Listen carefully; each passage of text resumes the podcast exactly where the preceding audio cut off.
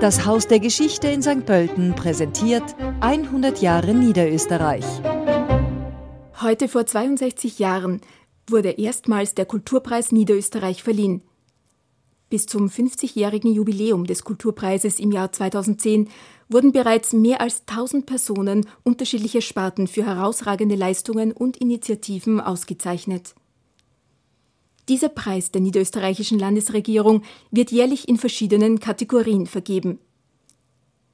Der niederösterreichische Kulturpreis ist aufgeteilt in einen Würdigungs- und einen Anerkennungspreis, der in den Sparten wie etwa bildende und darstellende Kunst, Literatur, Medienkunst, Musik, Erwachsenenbildung sowie Volkskultur und Kulturinitiativen vergeben wird.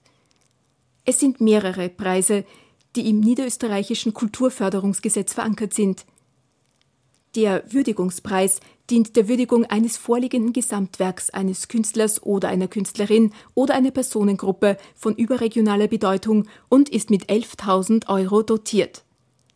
Der Anerkennungspreis richtet sich an Kunst- und Kulturschaffende, die in ihrem Schaffen bereits fachliche Anerkennung vorweisen können und ist mit 4000 Euro dotiert. Darüber hinaus gelangen auch mitunter Sonderpreise, wie etwa für Grafikdesign oder für Präsentation und Vermittlung von Zeitgeschichte in Niederösterreich oder innovative Kultur- und Wissenschaftsvermittlung für junge Menschen zur Ausschreibung. Die diesjährigen Kulturpreise werden heuer in den Sparten Architektur, Bildende Kunst, Literatur, Erwachsenenbildung, Medienkunst, Musik, Volkskultur und Kulturinitiativen vergeben.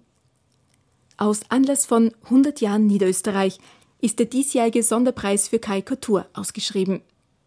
Die große Bandbreite in Hinblick auf die Sparten spiegelt das vielfältige und facettenreiche künstlerische Schaffen in Niederösterreich wider und rückt ins Bewusstsein, wie viele Menschen sich für die Stärkung und Erhaltung der Kultur in Niederösterreich einsetzen.